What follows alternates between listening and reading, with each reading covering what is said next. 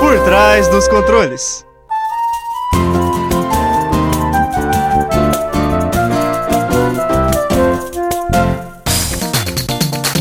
Fala ouvinte, seja muito mais bem-vindo a mais um episódio da quarta temporada do Por Trás dos Controles, o programa que pluga você no mundo dos jogos. Mais um episódio vindo diretamente da nossa querida Rádio Fiscar 95.3 FM. Eu sou o Ricardo Luiz, mais conhecido como Pequi, E eu sou o Rodrigo.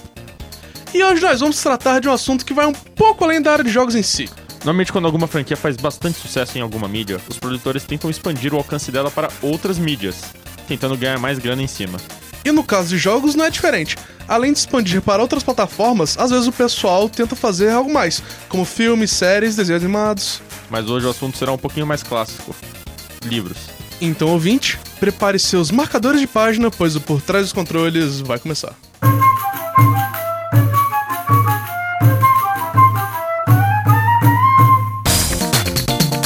Hoje nós vamos conversar sobre a ideia de fazer livros sobre uma grande franquia de jogos, comentando os mais famosos, qual é a recepção da nova mídia, discutindo em quais os jogos dá certo. E para aumentar a biblioteca de opiniões, traremos à mesa Binário, Sr. William e Thiago. Olá. Pois então, sem mais delongas, vamos ao nosso bate-papo.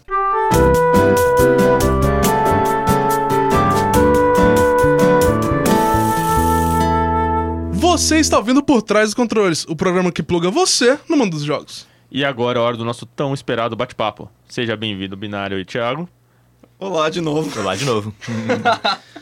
Então vamos lá, galera. É, jogos são uma mídia um pouco mais nova, se você comparar com cinema e tal. E assim, é, a cultura de fazer livros em cima disso ainda não tá tão firmada assim. O que, que a gente tem? Bom, a gente tem alguns casos interessantes. É, normalmente jogos é, focados mais em narrativo algo assim, eles costumam ter mais abertura para esse tipo de mídia, né? Como, por exemplo, Assassin's Creed. Pra quem não conhece é mais ou menos Assassin's Creed, a ideia é que você entra numa máquina, ressuscita a memória dos antepassados e vai procurando os artefatos aleatórios. No caso do livro, eles focam mais na história dos antepassados em si e não muito no que está acontecendo no presente. Então, por exemplo, o Assassin's Creed 2, que é toda a história do Ezio lá, tal, no começo. Tem o livro do Assassin's Creed, que eu não lembro o nome, mas não é dois, porque esse foi o primeiro livro que eles fizeram. É, tem esse livro que conta a história do Ezio só, só o Ezio, porque no jogo você fica trocando entre o presente e as memórias. No caso do livro é sequencial. Então tem alguns livros que eles seguem fielmente a história que aconteceu no jogo, contando certinho como é que foi, e tem alguns que tentam criar ou umas prequels ou umas sequels, que seria ou histórias que aconteceram antes ou depois, que tentam explicar ou mostrar alguma consequência do que aconteceu no jogo.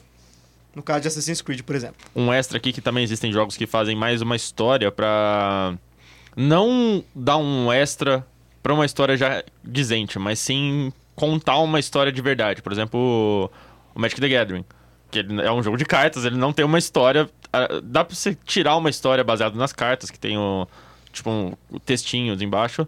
Tem tipo umas crônicas assim que contam mais a fundo como funciona o mundo e todas essas partes aí, então só pra Sim, essa é a segunda vertente que dá mais pra você fazer um jogo em cima, que é o que a gente chama de world building.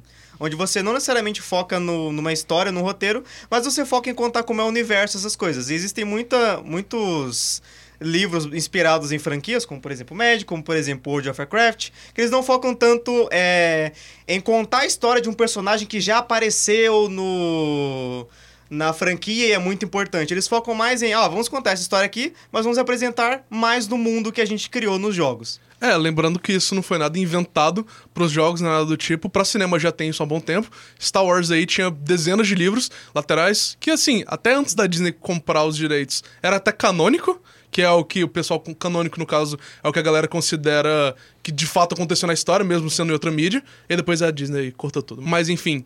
Pra jogos, eles seguem quase que o mesmo formato. Eles tentam não aprofundar a série, mas deixar ela mais larga e um mundo mais rico pra pro pessoal que já jogou o jogo ser uma experiência interessante, mas também não ser nada necessário pra quem nunca vai ler os livros e pretende só jogar os jogos. Uhum. Esse acho que esse é o principal ponto enquanto você exporta um produto para outra mídia.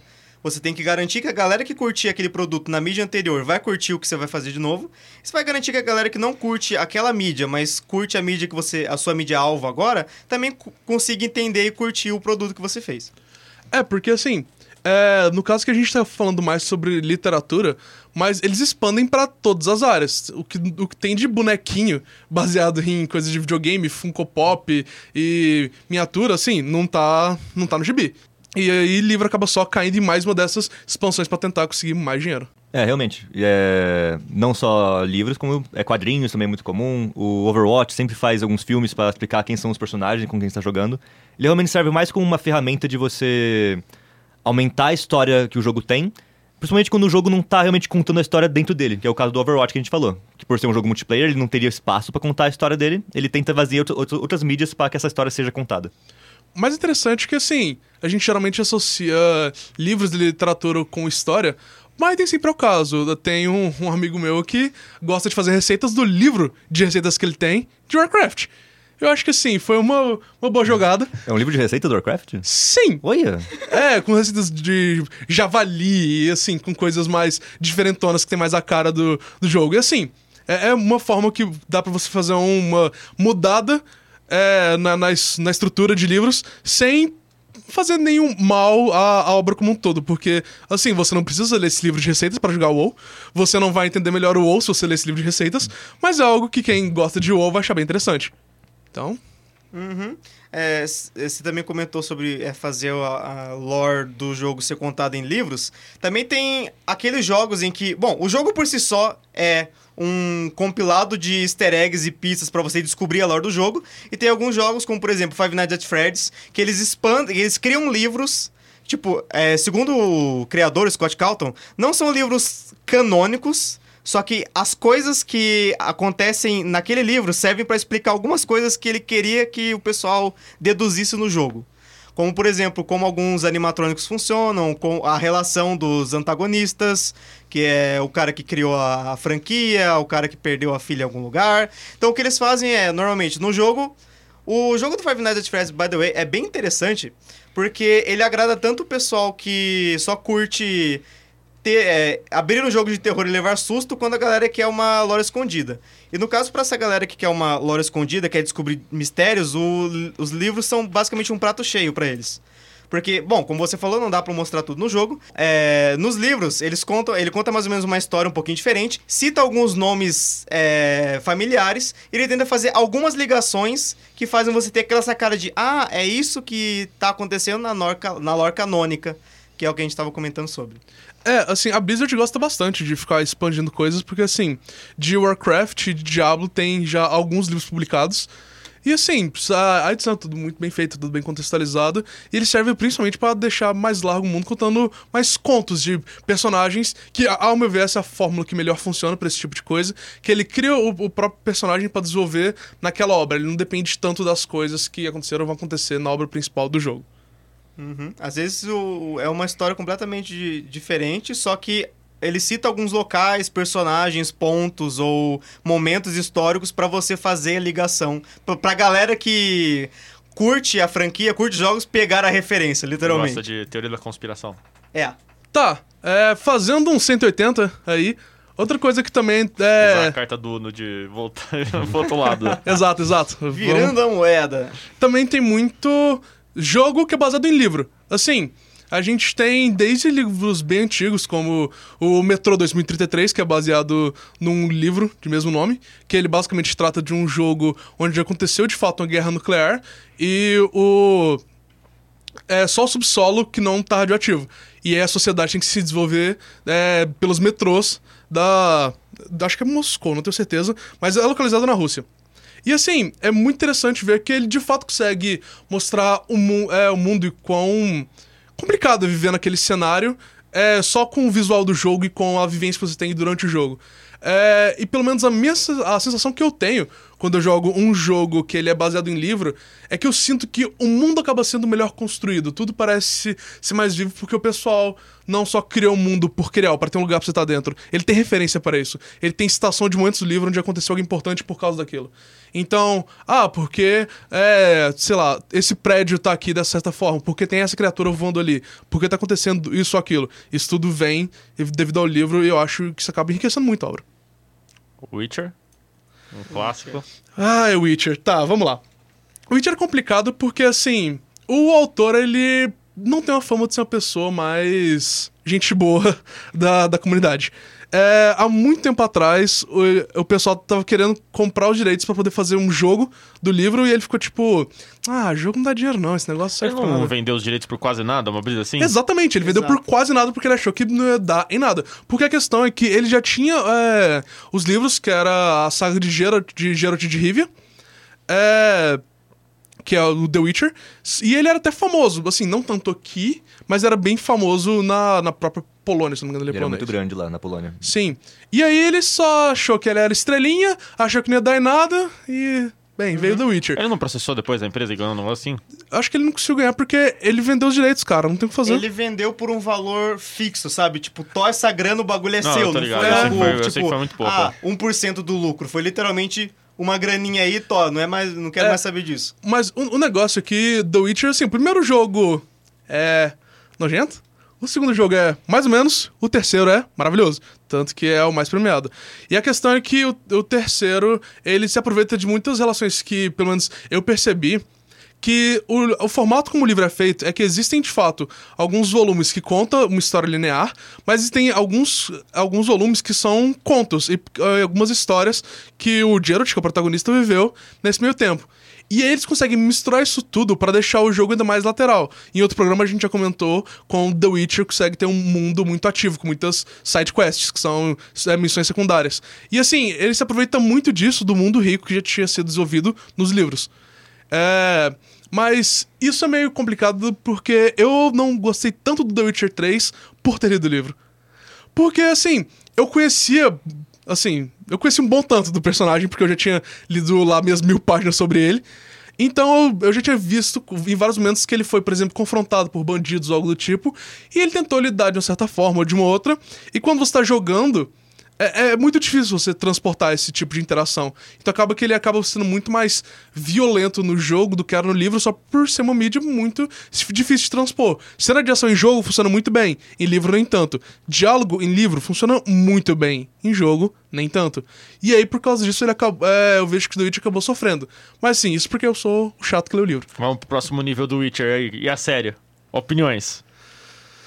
Que eu não sei, cara, eu não tô muito esperançoso. Com série, porque série tem um budget bem limitado. Não é do Netflix, eu odeio? Sim. Só por ser do Netflix eu já não tô esperançoso. Ah, é, a adaptação de Netflix já é meme, né? Mas.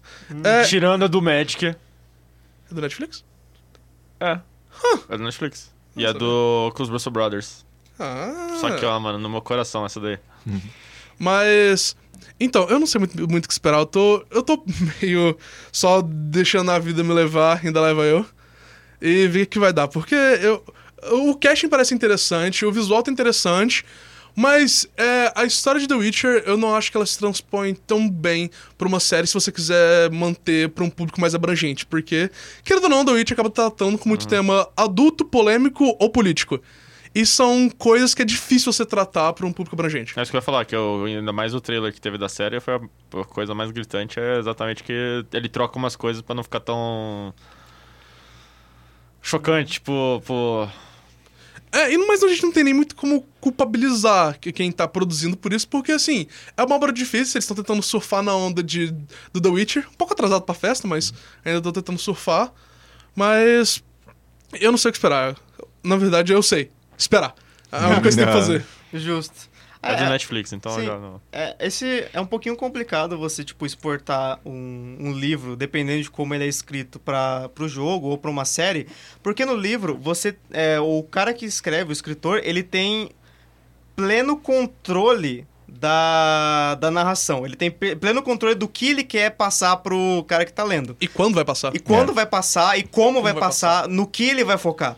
Exato. Só que no caso de jogo, no, no caso de, de série já é um pouquinho complicado, porque você, tipo, você tá. Você tem a câmera, você, tipo, você pode fazer a câmera focar em alguns lugares, pode ter um personagem a mais ou outro. Só que tem uns detalhes a mais que, um, às vezes você não, não tá muito bem explícito no livro, porque o livro, é, ele também, por ter menos é, descrição e mais focado em alguma parte, ele estimula a sua imaginação. Então, às vezes, é um livro que é mais focado em, em, em sentimentos ou em alguma parte mais específica ou algo assim, é, você tem uma imagem do que, do que você acha que é aquela cena. No caso de série, tem aquela imagem que tá lá e às vezes não é exatamente o que você esperava, algo do gênero. No caso do jogo, é mais difícil ainda por conta da imprevisibilidade do jogador. Acho que esse é o maior problema aqui que o. Só pra comentar, que é o, a ideia de quando você passa um livro pra, um, pra uma série, um jogo, uma coisa assim, filme, é, você tem a perda do. Do abstrato que o, que o livro te dá. Exatamente. Tem, muita, muitas cenas que são extremamente abstratas, que pode referir ao consciente do personagem, ou que, por exemplo, no próprio The Witcher, tem uma cena que o Geralt, ele tá sobre... Porque ele usa algumas substâncias pra, é, pra poder lutar melhor, e tem um momento que ele só fica grog. E assim, é um, é um momento bem interessante no livro, porque tudo fica bem abstrato. São vários cortes de cena, é difícil você discernir de fato o que tá acontecendo. E assim, é intencional, né? Por, por é, erro do, do escritor. E eu não sei, por exemplo, como uma cena dessa poderia ser, ser transmitida. E assim, pode ser satisfatório para mim, por bater com o que tava na minha imaginação, mas pode não ser satisfatório para um outro leitor, porque não tá batendo com o que tá na imaginação dele. Exato. Ah, vocês já chegaram a ver o jogo de tabuleiro do Guerra dos Tronos? Do Game of Thrones? Não. Eu ouvi falar por cima, cara. Eu Parece bem interessante. Ele fez uma coisa muito interessante que é aquilo. O jogo de tabuleiro é meio difícil de você contar uma história nele. Mas ele conseguiu, através das mecânicas, meio que trazer a sensação do que tá acontecendo. O jogo político. um jogo político. Porque ele faz um esquema de que você nunca vai ter. Ele é tipo um War, sabe? Um jogo de tabuleiro de do- dominação de territórios. Mas você nunca vai ter exército suficiente para se cuidar da sua fronteira. Então você vai ter sempre que, sempre que fazer é, uma, uma aliança para conseguir se proteger ali. Mas é aquilo. No final, só uma pessoa vai ganhar. Então ele meio que já cria, tipo, você precisa fazer uma aliança, mas você precisa quebrar essa aliança em algum momento. E até uma própria questão da muralha, que ele faz um esquema de. A cada turno acontece alguma coisa na muralha, você tem que mandar algumas coisas ali. Mas essas coisas que você pode mandar ali também são úteis pra você ganhar o jogo. Então ele cria um sistema de, putz, eu não quero ajudar a muralha, a muralha é horrível, ah, eu sou um lord malvado. Aí você não ajuda a muralha e todo mundo se ferra depois. Ele realmente não pegou a história do, Guerra- do Resto pra traduzir no jogo, mas ele pegou a sensação do, do- do- da série, do, do livro, que é muito interessante. Cada jogo é uma narrativa própria em si, né? Cada jogo tem uma própria narrativa. Agora, vamos um momento um pouco mais polêmico do jogo. Do... Já que o, o melhor jogo de Game of Thrones já feito é o mod de. de. Não é o. O Heirs Empire. É o outro lá, o do, do Crusader Kings. Crusader Kings, é o nome? Nossa, cara. Crusader Kings 3, se eu não me engano. Dois. Dois. Dois. Dois. Crusader Kings 2, que é o mod do Game of Thrones Crusader Kings 2. Esse é o melhor jogo já feito Bizarro. de. Não, Game mas indo pra um pouco mais polêmico, é, vamos tentar abranger um pouco mais. Por exemplo, temos um escritor aí, bem famosinho, um tal de H.P. Lovecraft. Pra quem não sabe, foi o escritor que fez. é, ele criou a mitologia por trás de Cthulhu e seres desse, desse, desse tipo. Assim, eu espero que se pronuncie assim, ninguém sabe. É, Digamos que sim. É, e assim, tem várias obras que fazem referência clara a ele. O, o próprio Bloodborne tem várias coisas co- que ele usa o visual vitoriano, mas com os monstros e criaturas do, é, baseados em Lovecraft, para criar todo o jogo. A gente considera isso como uma adaptação? Eu acho que não, acho que é uma ideia que, ainda mais o, o, Love- o Lovecraft em si, ele, tem um- ele já transcendeu a ideia de você ser realmente uma obra baseada no livro enquanto um gênero. É uma ideia que nem o. Vários elementos de fantasia que a gente considera hoje em dia são baseados no- nos livros do Tolkien. Por exemplo, o elfo atual, que você. Que eu falar elfo e você imaginar em um elfo, vai ser um do Tolkien. Certeza que você não vai, vai pensar no original da mitologia. E tem vários elementos assim, ainda mais zumbis e todos, a maior parte da- dos elementos que a gente pensa hoje na, no gênero fantasia são desse estilo. Eles já transcenderam a ideia de você ser baseado num livro enquanto o gênero. Sim, tem uma diferença grande entre a, tradu a adaptação de uma obra para outra mídia e a inspiração, né? Porque, bom, adaptação é basicamente você vai traduzir a, a experiência barra história barra mundo para aquele jogo. Então vai ser um, um jogo que vai referenciar diretamente o livro, que vai ter. que vai contar eventos que aconteceram no livro, ou que vai re- tentar retratar algum momento de alguma forma. Já a inspiração, você vai pegar. Hum, eu gostei dessa criatura, eu gostei mais ou menos desse lugar, eu achei interessante a história dele. Vou pegar o conceito. O conceito, a ideia, e vou adaptar para o que eu quero fazer. É, então tem uma bela diferença entre adaptação, que é literalmente você traduzir a obra para outra mídia, e inspiração, que é você pegar elementos que você gosta e juntar numa coisa que é mais sua. Claro que cópia e plágio sempre existe, mas não, não estamos ah, en- entrando pra isso. Eu acho que não é uma ideia de nem cópia, nem plágio, nem adaptação. É mais uma ideia de tipo. Entrou pra mídia pop? É, ele já virou como se fosse um, um caso de. de. como que é? É, uso comum, não é uso comum o nome disso daí. Ah, tá. É como se você tivesse Domínio entrado no domínio público. É como, é como essa ideia de você ter entrado no domínio público. A ideia por trás Culturalmente. De, é, culturalmente ele é algo que você vai pensar de... você- quando você pensa no, no elfo, você vai pensar do, do cara lá, um, um ser que normalmente ele é agênero, que, tem, que não tem gênero, que ele vai ser entre homem e mulher Vai ali. ser alto, que vai, ser, alto, rápido, bu- vai ser bonito vai sempre. flecha. É, orelha pontuda, essas coisas aí são tudo baseado no Tolkien. E tem vários assim que, que são exemplos clássicos que. O próprio Drácula, por exemplo. Lord Tepes. Vamos de novo aí, é, agora vai essa discussão. Não. O Drácula eu sou contra, eu acho que não é a mesma ideia. Você usar o Drácula assim enquanto vampiro não. Essa é a minha grande ideia. De você. O, o Drácula, claro, se você usar o nome Drácula, é uma clara, é uma clara referência ao, ao. Drácula em si, o Conde Drácula. Mas Drácula e Nosferatu meio que falaram, meio que definiram o que a gente considera como vampiro e o que, que não é, tá ligado? Eu- Sim, mas tem, tem a diferença aí do tipo. Eu referência a um elfo. ah, Referência a um É que, vampiro e é que vampiro existe na mitologia, essa é a grande diferença. Ele não é um conceito criado na parte do. quando foi criada a história do. Sim. Ele é uma mitologia, o, o Tepes. Sim, né? Quando ponto- você fala do, do vampiro, você tá falando daquela época. Quando você tá falando do Drácula, você tá falando do, dos filmes. Sim, só que o ponto é, o- sim, o vampiro ele é uma mitologia, só que a imagem do, do Drácula ela ficou tão forte que basicamente quando você fala vampiro, a primeira, a primeira coisa, tirando o crepúsculo que você pensa, é o Drácula. Eu assisti o filme original, e o filme original não tem nada a ver com como a galera pensa. É muito ruim aquele filme. não tem nada a ver com como a galera pensa. É muito brisa aquele ok, filme. vo- voltando aqui. É. Oi. Eles viram lobos, mano. Você tá brigando comigo, cara. Ele vira lobo, mano. O Drácula no filme original ele vira lobo, mano. Eles cê- da noite. ah, tá, são do filme Drácula. é, no Nossa. filme original. Tipo, Ah. o filme original mesmo, por exemplo, à noite eles ficam falando que você- eles ficam ouvindo lobos. Porque aí eles se transformam em lobos pra ficar. pra circular as presas. Ou o vampiro, ou o, o morcego. Eles viram os dois ainda. Eles escolhem. Eu acho que no livro tinha uns lobos nele. Eu não lembro exatamente. É, eles viram. Eles viram lobos, mano. É o que eu acho que eles fizeram. É, E eles dormem é- de manhã. É mesclaram as duas ideias, sabe? Pegaram É. o Drácula, botaram um pouquinho de vampiro, pegaram o vampiro, Vam- botaram um pouquinho de Drácula, é isso aí. Vampiro com licantropia, já era. É, me É comigo. São personagens da cultura pop, são ícones nossos que eu vou parar de falar porque eu não Não, não, Não, terminar. te- Era mais te- o. termina o pensamento. É, mas é aquilo, são ícones clássicos que é, podem ser colocados nos jogos e podemos fazer as, as próprias adaptações, igual sempre faz. Tipo, o Drácula, ele é o vilão principal do Castlevania, mas ele não é o mesmo Drácula do, do livro dele. Você pode muito bem pegar um, um personagem de literatura, mudar do jeito que você quiser e colocar ele ali. O papo tava bom, mas infelizmente o tempo é curto. Muito obrigado, William Binário e Thiago, por essa presença no bate-papo. Obrigado por nos convidar. Muito obrigado por receber, nos receber.